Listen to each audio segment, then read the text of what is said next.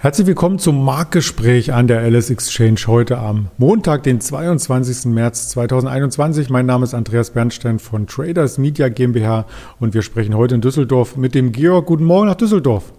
Guten Morgen, Andreas. Hallo. Ja, der Markt war ja am Freitag nochmal etwas unter Druck. Es gab auch den Verfallstag, der ja mit höherem Volumen ähm, daherkommt. Wie hast du denn den Freitag so erlebt?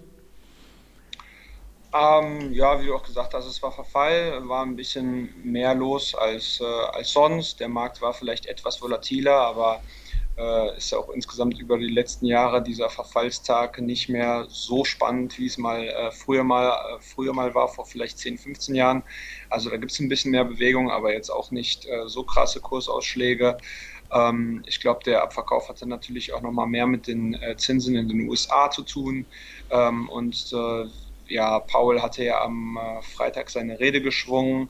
Er hat auch gesagt, dass jetzt erstmal die ähm, äh, ja, die Unterstützung, äh, die monetäre Unterstützung bestehen bleibt. Da will auf jeden Fall keiner auf die äh, Bremse treten. Und dieses ganze Thema, was die letzten zwei Wochen halt eben schon ähm, am Markt gespielt wird mit äh, höheren Inflationserwartungen und deswegen steigenden zehnjährigen äh, Zinsen auf die äh, US-Staatsanleihen, ähm, das war dann halt nochmal äh, Thema und hat den Markt dann eben am Nachmittag unter Druck gebracht.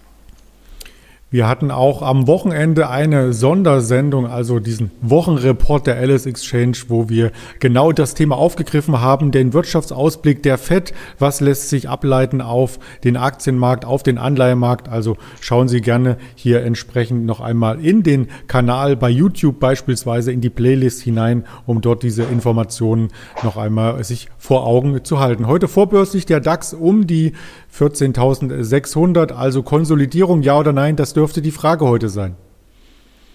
Das werden wir sehen. Heute ist ja nochmal äh, wieder Corona-Gipfel. Ähm, vorab äh, ist wohl jetzt irgendwie wieder in der Diskussion, dass die Lockdown-Maßnahmen bis zum 18. April verlängert werden. Äh, die Fallzahlen steigen ja bekanntlich wieder seit einigen Wochen. Ähm, das wird halt alles jetzt wieder kontrovers diskutiert. Eigentlich wurde ja erwartet, dass äh, gegebenenfalls Ende März jetzt endlich wieder äh, Lockerungen beschlossen werden und jetzt soll es wieder doch verlängert werden. Ähm, es ist irgendwie ein leidiges Hin und Her. Ähm, viele, also ich glaube, die, die, die Länder im Norden, die halt auch äh, Küste haben, äh, die hätten gerne äh, äh Urlauber über die äh, Osterferien. Ähm, das wird jetzt auch irgendwie diskutiert, ob das kommt oder nicht. Ähm, ja, also wir werden sehen, was da heute Abend beschlossen wird. Äh, ich weiß nicht, ich persönlich bin da, glaube ich, nicht so optimistisch. Es zieht sich ja schon. Ähm, jetzt ist auch irgendwie wieder in aller Munde, wird da ein bisschen Panik gemacht, dass wohl die äh, Corona-Mutationen vielleicht irgendwie äh, die äh, Effekte, die Frühlingseffekte, die Frühlingseffekte sozusagen äh, ja, wettmachen, also dass im Frühling halt eben einfach die Leute mehr draußen sind und vielleicht auch weniger äh, Leute krank sind insgesamt, was wir ja letztes Jahr in der Pandemie erlebt haben, ähm, dass das eben äh, wettgemacht wird durch irgendwie eine stärkere Ansteckung über ein mutiertes Virus. Und ähm, ja, ich hoffe, dass es jetzt irgendwann mal alles zum Frühling aufgeht. Ähm, aber wir werden schauen, was die Bundesregierung uns heute Abend dann wieder verklickert. Ja, du hast es schon angesprochen, die entsprechende ähm, Küste, ja, also die Urlaubsreisen, die sollten ja bei einigen schon feststehen. Da gibt es mehrere Flieger, die hier eingesetzt werden für den Osterbereich an die Balearen. In die Türkei glaube ich noch nicht, aber da wir in dieser Region ähm, uns auch vorgebildet und vorrecherchiert haben, müssen wir über die türkische Lira sprechen, denn die ist enorm unter Druck. Ja, die türkische Lira ist heute im asiatischen äh, Handel äh, 15% abgewertet gegenüber dem Dollar und dann eben dementsprechend auch gegenüber dem Euro. Ähm, Grund dafür ist, dass äh, Erdogan erneut den Zentralbankchef äh, gefeuert hat oder abgesetzt hat. Ähm, das ist jetzt über das letzte Jahr, glaube ich, schon mehrere Male passiert, also mindestens zweimal, meine ich. Ähm, da ist halt immer, also ähm, die Lira hat massiv abgewertet über die letzten zwei, drei Jahre, also hat irgendwie 70 Prozent äh, ihres Wertes eingebüßt. Ähm, und äh, die Zentralbank, äh, wenn sie denn unabhängig wäre, steht halt eben eigentlich also dafür ein, die Währung zu stabilisieren. Die möchten die Zinsen erhöhen. Und ähm, der letzte Zentralbankchef hat das halt auch ernst genommen. Der ist vier Monate im Amt und hat eben dann halt auch jetzt die Zinsen erhöht. Daraufhin hat die, die Lira auch wieder äh, sich etwas stabilisiert und äh, über den Jahresverlauf ähm, etwas an Boden gut gemacht. Ähm, diese, äh, ja, diese Gewinne sind halt jetzt wieder weg und ähm, das ist halt eben auch schlecht für die, ähm, ja, für die Geldwertstabilität von der Türkei sowieso, aber auch für die, äh, für die Anziehung von internationalem Kapital an Investitionen. Ähm, das führt eben zu hoher Inflation.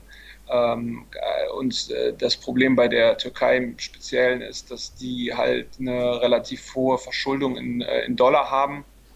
Und wenn die Lira natürlich abwertet, dann äh, steht auch die Kreditwürdigkeit auf dem Spiel. Ähm, die Zentralbank hat über die letzten Jahre äh, ca. 100 Milliarden äh, Dollar aufgewendet, um die Lira zu stützen an ähm,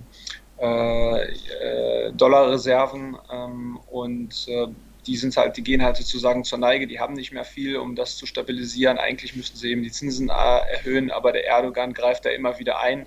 Ähm, ja, deswegen ist da auf jeden Fall heute in der Türkei, denke ich, im äh, europäischen Handelsverlauf mit äh, erhöhter Volatilität zu rechnen. Und ähm, ich glaube, in der Türkei bleibt das turbulent.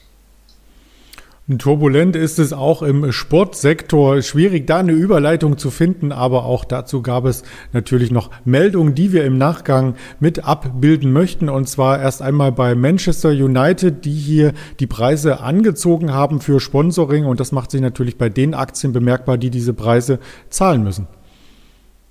Ja, tatsächlich ist äh, Teamviewer im Tagesverlauf am Freitag noch abgestürzt. Ähm, Im Tief, glaube ich, bis zu 13, 14 Prozent.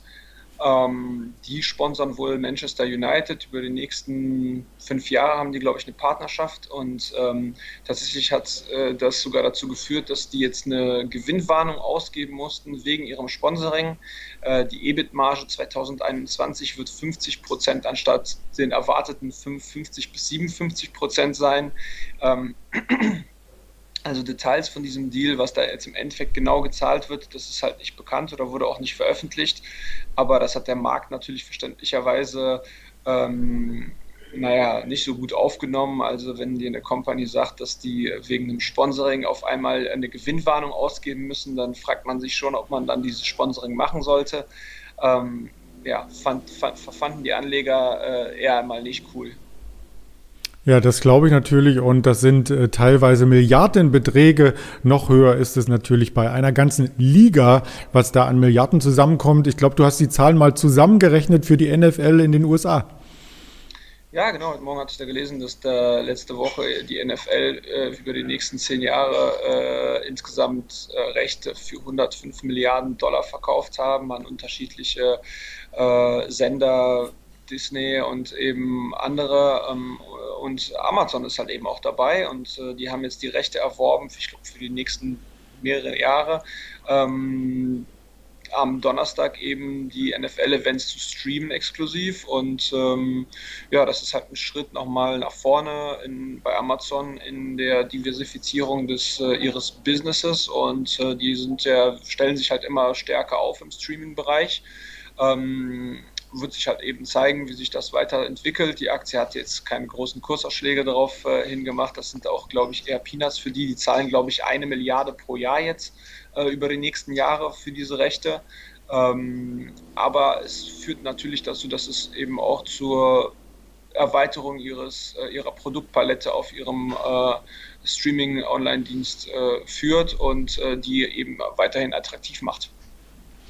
Die Verträge werden auch erst aktiv ab dem Jahr 2022. Also wer sich mit Hinblick auf die NFL hier zu Hause vielleicht positionieren möchte, der kann das bei Amazon dann auch erst in einem Jahr sehen. Aber was Sie täglich sehen können, das ist natürlich auf unseren Kanälen wie YouTube, Twitter, Facebook, Instagram oder als Hörvariante auf Spotify, Deezer Apple Podcast uns. Und zwar mit mindestens zwei Formaten täglich. Also bleiben Sie dem Kanal treu und dir erst einmal, Georg, ganz lieben Dank für die Insights und einen erfolgreichen Wochenstart.